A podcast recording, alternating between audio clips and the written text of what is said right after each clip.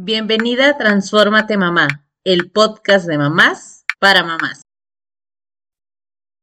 ¿Molestan los niños en los espacios públicos? Bienvenidas al episodio número 75 del podcast de Transfórmate Mamá. Y como ya se está haciendo costumbre, antes de comenzar a hablar del tema del episodio, quiero pedirte tu ayuda para llegar a más y más personas con este podcast. Anímate a compartir en los grupos de la escuela, eh, con las amigas, con otras mamás. Te invito también a seguirme en Instagram, TikTok y recuerda activar la campanita para que siempre estés actualizada de los nuevos episodios que estaré compartiendo contigo. Recuerda que este espacio es para todas las mamás que estamos en busca de esa comunidad, de esa tribu de mamás para mamás. Y sin más preámbulo, voy a continuar con la pregunta que hice al inicio. ¿Molestan los niños en espacios públicos? Y cada día es más común escuchar frases como no soporto a los niños o los niños no son el problema, sino los padres que no los controlan. También escuchamos frases como deberían impedir niños o bebés en los vuelos. No tenemos por qué soportar llantos de niños, entre otras frases. Estas mayormente las escuchamos de personas que prefieren no compartir espacios con niñas y niños. Así que como así como que les molesta cuando comparten esos espacios públicos con ellos. Ahora bien, en algunos lugares o establecimientos comienza a ser una tendencia el tener espacios libres de niños. Y la realidad es que para muchas mamás y papás nos ha llegado a causar estrés cuando estamos con nuestros hijos, no sé, y que no pertenecen no quieren permanecer sentados, ni calladitos o quietos, porque sentimos las miradas incómodas de las otras personas a nuestro alrededor.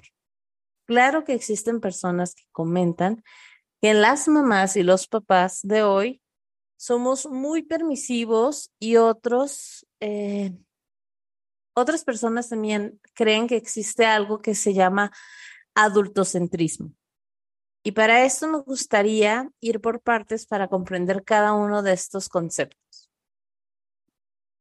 ¿Qué es el adultocentrismo? Son las personas adultas que pensamos que por nuestra edad y las experiencias de vida estamos mayormente preparados al momento de tomar decisiones que puedan afectar a las niñas y a los niños. Y considero que es algo natural querer velar y cuidar las infancias. Ahora bien, ya lo hemos hablado en otros episodios que como padres o adultos responsables de cuidar y guiar a las infancias, esto lo podemos hacer, número uno, mediante el diálogo, es decir, eh, no solo lo que decimos, sino también el escuchar activamente a las infancias la importancia de que los adultos podamos conocer cuáles son los límites y cómo son unos grandes aliados en la crianza de las infancias. Y con todo esto, y para no caer en el adultocentrismo, es importante saber que se trata de guiar y no de invalidar la manera de pensar o de actuar de las infancias. El que nosotros como adultos contemos con mayores experiencias no es razón suficiente para invalidar o hacer menos la manera de pensar o de actuar de los niños o los adolescentes. Simplemente es diferente la manera en que ellos y nosotros vamos a ver las situaciones. Así que frases como, es que eres solo un niño y no entiendes nada, o eres muy pequeño para entender, o el clásico porque lo digo yo y punto, crea en los niños ese sentimiento de injusticia y de desigualdad. Aun cuando nuestras experiencias sean mayores, es importante respetar la manera de comunicarse de los niños y de los infantes. Y te invito a reflexionar si como adultos, madres, padres o los cuidadores deberíamos imponer siempre nuestra voluntad sin considerar la perspectiva de las infancias y las adolescencias. Ahora, ¿cómo podemos dejar de lado esto que llamamos el adultocentrismo? Número uno, pues es importante entender que las infancias y los adolescentes son personas y que tienen derechos, así como cualquiera de nosotros. Número dos es cuestionar de dónde viene esta manera adultocentrista de actuar con preguntas como, imagínate cuando tú eras pequeña y cómo te hacía sentir si te ignoraban o te callaban. ¿Cómo te hacía sentir cuando decías, te decían que tú no entendías porque eres muy niña? ¿O qué pensabas de los adultos que te decían todas estas tipos de frases que dijimos en un inicio? Cuando nosotros nos tomamos el tiempo de cuestionar estas maneras de actuar y esas preguntas, hacérnoslas nosotros mismos, seguramente va a cambiar la manera en que en muchas ocasiones les respondemos a nuestras infancias. Y el punto número tres es poder retomar las bases de una crianza consciente y respetuosa, la cual ayuda a mejorar la relación entre mamá y papá, así como los infantes y adolescentes, ya que la base es el amor, el respeto y la confianza. Si tú eres una mamá nueva en este podcast y consideras que eso de la crianza respetuosa es no poner límites, pues, y que dejar que los niños hagan lo que quieran o se, se porten mal, te invito a que te quedes y escuches otros episodios del podcast donde te comparto muchos tips para llevar una verdadera crianza respetuosa. Eh, no se trata de dejar hacer los niños, a los niños lo que quieran, pero tampoco se trata de invalidar y de maltratar a los niños. La crianza respetuosa, créanme que tiene mucho que ver con el tema de los límites hacia los niños, pero tratándolos siempre como personas y con respeto. Y también nos invita a escuchar y a escucharnos a nosotros mismos estos discursos que a veces traemos como ya en el cajón y los decimos de manera automática. Dicho esto, quiero hablar del punto central del episodio, que es la niñofobia. Y esta tendencia a rechazar a las infancias, porque es una realidad que las niñas y los niños lloran, gritan, patalean, corren, son ruidosos, se mueven, exploran y no sé qué tanta cosa hacen. Y eso de pensar de que siempre tienen y deben estar callados, sonrientes y bien portados, que esto lo estoy entrecomillando, es una manera muy idealizada que la sociedad puede tener de estas personitas, en general de las infancias o de la misma adolescencia. El hecho de rechazar a las infancias no solo afecta a las personas, sino o sea, no solo afecta a los niños en este caso, sino también a las familias y a los cuidadores, quienes constantemente nos sentimos obligados a pedir disculpas o que terminamos evitando asistir a ciertos lugares para no ser rechazados. ¿Alguna vez tú como mamá has tenido que pedir disculpas por el comportamiento de tu hijo? Porque tal vez está gritando mucho o porque lloró y hubo un momento, un video que se hizo viral en internet, donde una señora iba a tener un vuelo de varias horas, entonces llevaba a su bebé en brazos y ella hizo como paquetitos para todos los acompañantes del vuelo, con tapones, aspirinas y no sé qué tanto, de una manera para decir, por si el niño se descontrola en el avión, eh, pues tú tengas como estas herramientas. Y de alguna manera puede ser, ah, qué considerada la mamá, pero también es importante ponernos en el lugar de la mamá que se tuvo que tomar el tiempo para hacer todo esto y si realmente nosotros como adultos no podemos tolerar algún tipo de llanto. Y también quiero aclarar algo con esto, que entiendo que un berrinche o que estén bateando el asiento eh, o tu asiento es incómodo, o que vayas a ver una película con la clasificación para adultos y que en la sala se encuentran niños pequeños interrumpiendo.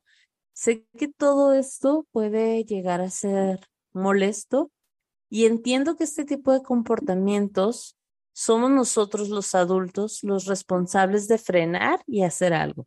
Es decir, si estoy en un lugar y mi hijo comienza a patear el asiento de alguien más, nosotros como papás o cuidadores somos los responsables y los primeros que deberíamos estar frenando este tipo de comportamientos. Sin embargo, muchos adultos, por la manera en que nos educaron, eh, a nosotros hemos normalizado que se debería gritar o exhibir en público al niño. Y esto no es así. O sea, es importante saber que existen maneras de poner los límites, de hablar con el niño y hacerle saber que lo que está haciendo no es correcto y que molesta a la otra persona al estar pateando. No sé si recuerdan, pero en el episodio de castigos versus consecuencia, ahí hablábamos de cómo aplicar las consecuencias en los niños. Y te quiero compartir de nuevo los criterios que son importantes considerar al momento de estar colocando una consecuencia lógica y que no caigas en un castigo. Número uno, debe ser razonable, respetuosa, tiene que ser revelada con anterioridad y relacionada con lo que está haciendo. Si aún no escuchas este episodio de castigo versus consecuencia, te invito a que una vez que termines de escuchar este, te vayas a escuchar el otro, porque te va a ayudar mucho en esas en esos momentos que las cosas se pueden salir de control en el comportamiento de nuestros hijos cuando estamos no solo en un lugar público, sino también en, en la privacidad de nuestra casa. La verdad es que ese episodio tiene mucha información de valor de cómo pudiéramos estar abordando este tipo de situaciones con los niños. Ahora, cada día es más común escuchar que en ciertos eventos, tales como las bodas, eh, los niños no sean invitados. Y quiero tocar ambas posturas. Número uno, la de los novios, los cuales están en su derecho de elegir qué tipo de boda quieren. Por ejemplo, en nuestra boda, nosotros decidimos, eh, decimos permitir que los hijos de nuestros hermanos y nuestros propios hijos eh, fueran al evento, es decir, nuestros sobrinos. Sin embargo, el resto de los invitamos no dimos acceso a los niños, no importa que fuera el hijo del tío, de la tía, del primo, de la prima y demás, o sea, los únicos que podían llevar a sus hijos y que tenían previa autorización eran nuestros hermanos y pues nuestros bebés. ¿Hubo personas que se molestaron? Sí, que ofrecieron pagar el lugar de sus hijos, también. Quienes nos decían que tal persona no iba a asistir y que pues podían utilizar ese acceso para sus hijos. Y pues nos pedían como el pase, ¿no? De la tía que no iba a ir para que pudiera ir su hijo y nuestra respuesta siempre fue no, que los lugares tampoco eran transferibles entre unos invitados y otros y que pedíamos respeto a nuestro punto de vista o a lo que nosotros deseábamos y con quien deseábamos compartir la boda. No quiere decir que fue sencillo el tener que decir que no a estas personas, pero esta es la decisión que habíamos tomado y esperábamos que todos la respetaran. Y así fue. La verdad es que eh, es de entenderse que los novios pongan este tipo de reglas, tal vez por la dinámica que va a tener la boda, o por la razón que sea, pues al final es su evento y están en el derecho de decidir cómo es que la quieren llevar a cabo y a quiénes y con quién quieren compartir este momento. Ahora como mamá, quizá por mi experiencia con la boda, con, con nuestra boda, si alguien me dice que no niños, lo entiendo y lo acepto. Si dentro de mis posibilidades está el asistir a esos eventos, sin mis hijos, seguramente lo voy a hacer. Sin embargo, también hemos tenido que decir que no, podemos ir a algún evento donde no sea apto para niños porque como ya lo he comentado en otros episodios, nosotros no estamos viviendo en la misma ciudad que el resto de nuestra familia. Así que dejar a los niños encargados con alguien más no siempre es la opción. Eh, para nosotros es importante agradecer a las personas que nos invitan a estos eventos, aun cuando no podamos asistir por la cuestión de los niños. Y sé que, y he escuchado, he visto otras personas que se ponen en la postura de, si mis hijos no son bienvenidos, tampoco yo. Y volvemos al punto donde la persona que te está invitando a la fiesta seguramente quiere que pases ese momento agradable en la fiesta compartiendo con ellos.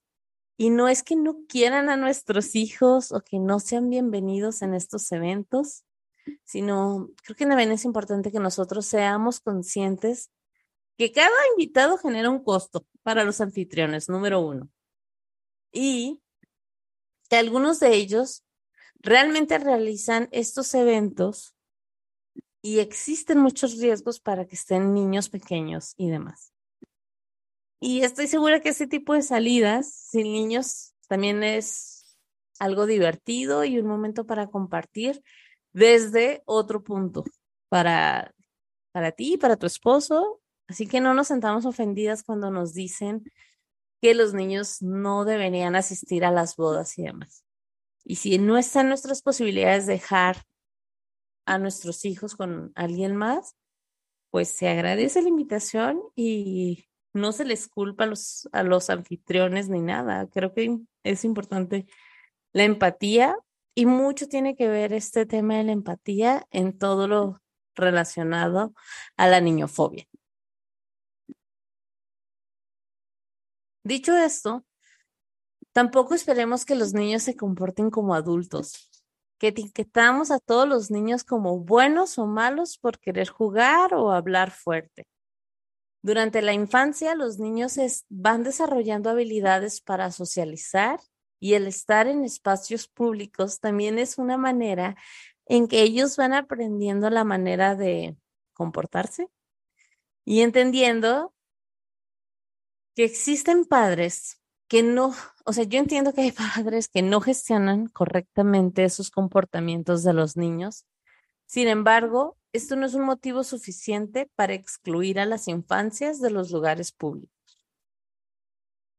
Que algunos adultos no quieran tener hijos es su decisión y me parece de lo más valioso que existe.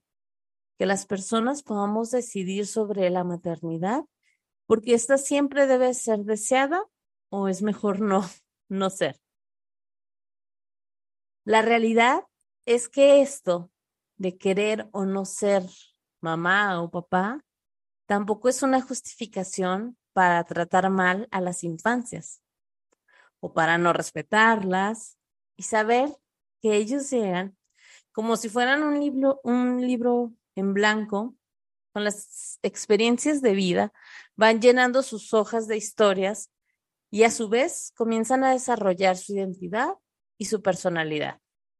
Y no solo los padres somos los encargados de crear experiencias importantes para ellos, sino que todo el entorno en el cual ellos se van desarrollando ayudan a ir llenando este libro y que los niños puedan ir desarrollando esto de lo que hablábamos, su identidad y su personalidad. Y van viviendo diferentes etapas. También es importante que aprendamos a respetar los procesos y cada una de estas etapas. Si se siente a prisa o queremos que las infancias de lo más rápido ya se comporten como adultos, créanme que no estamos ayudando, simplemente estamos frenando. Deberíamos estar evitando que los niños menores de 5 años empiecen a sufrir ansiedad o estrés por querer que se comporten como adultos pequeños. Y esto va de la mano, de nuevo, con el tema de la crianza respetuosa, que se basa en respetar las necesidades del niño y en pensar qué realmente necesita para poder estar feliz y bien atendido. Que aquí volvemos al punto de respetar las etapas y los tiempos de, cada uno de estos niños en su crecimiento sin intentar acelerar las cosas. Es decir, si estás cenando en un restaurante y de repente tu hijo ya se pone inquieto, poco tolerante, esto, número uno, puede ser porque ya se le pasó la hora de la cena o de dormir.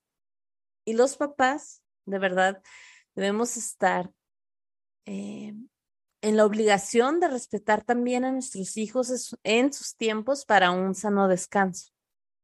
Y yo entiendo que existen momentos donde tenemos compromisos o simplemente se nos hizo tarde para la cena fuera de la casa. Pero también es estar preparados para estos momentos como mamá o como papá con algo que ayude a los niños a entretenerse.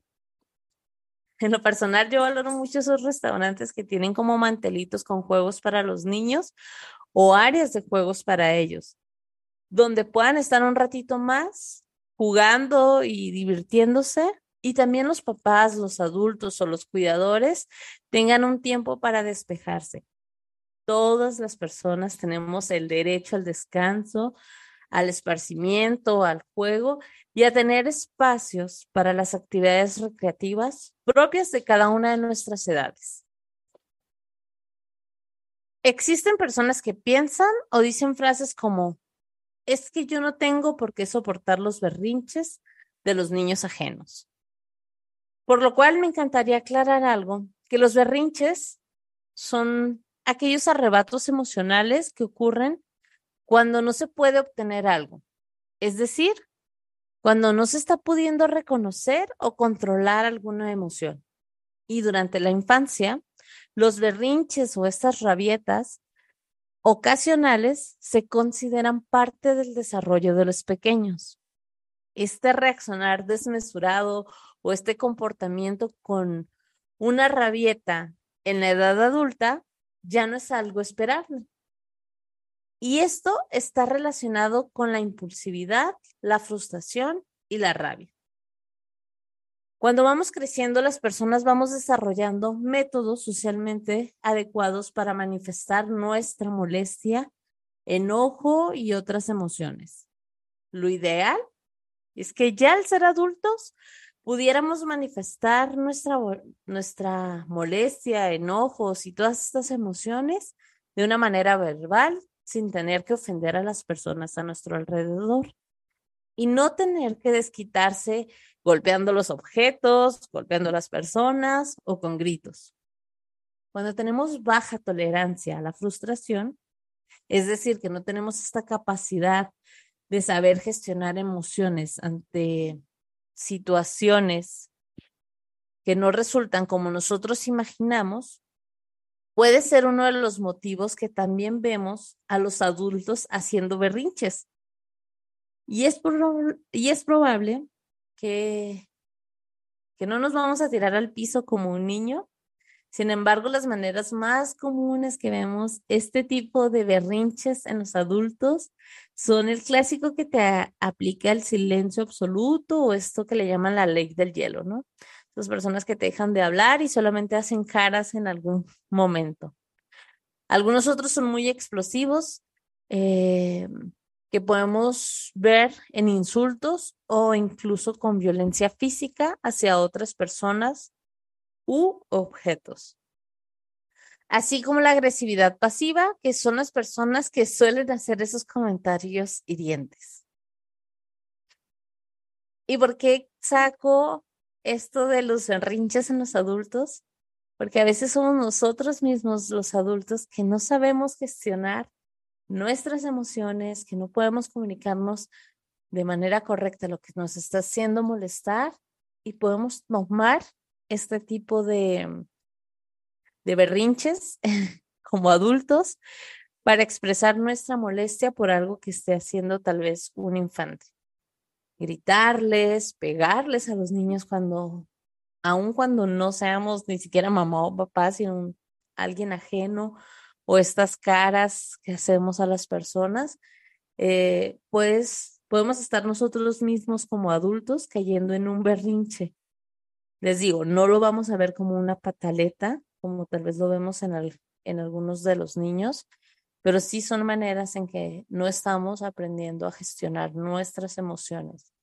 Porque si a mí me molesta que alguien, que un niño esté golpeando mi silla, también puedo voltearme y decirle, eh, por favor, puedes dejar de golpear la silla porque me está molestando de una manera respetuosa. Y volvemos al punto. Sí, claro, o sea, los papás pudiéramos ser los primeros responsables o los adultos que acompañan al niño son los primeros responsables. Pero la crianza de los niños no solo depende de mamá y de papá. Se necesita de toda una tribu, ya que los niños no, es, no son un asunto privado. Son las infancias que en unos años más van a ser los adultos y el rechazarlo tiene efectos negativos en su salud mental, en su desarrollo, en su personalidad, en el cómo ellos se pueden también estar percibiendo. Ser empáticos es la capacidad de comprender los sentimientos y emociones de otra persona e intentar experimentar de forma objetiva y racional lo que esa otra persona está sintiendo. Ayudémonos entre sí, poniéndonos siempre en el lugar del otro, entendiendo su comportamiento y el porqué de estas decisiones. Gracias por escuchar este episodio. Si te gustó, te pido que lo califiques con cinco estrellas y lo compartas con otras mamás. Te invito a seguirme en Instagram en arroba mamá y escucharme la próxima semana en otro episodio del podcast de mamás para mamás. Transfórmate mamá.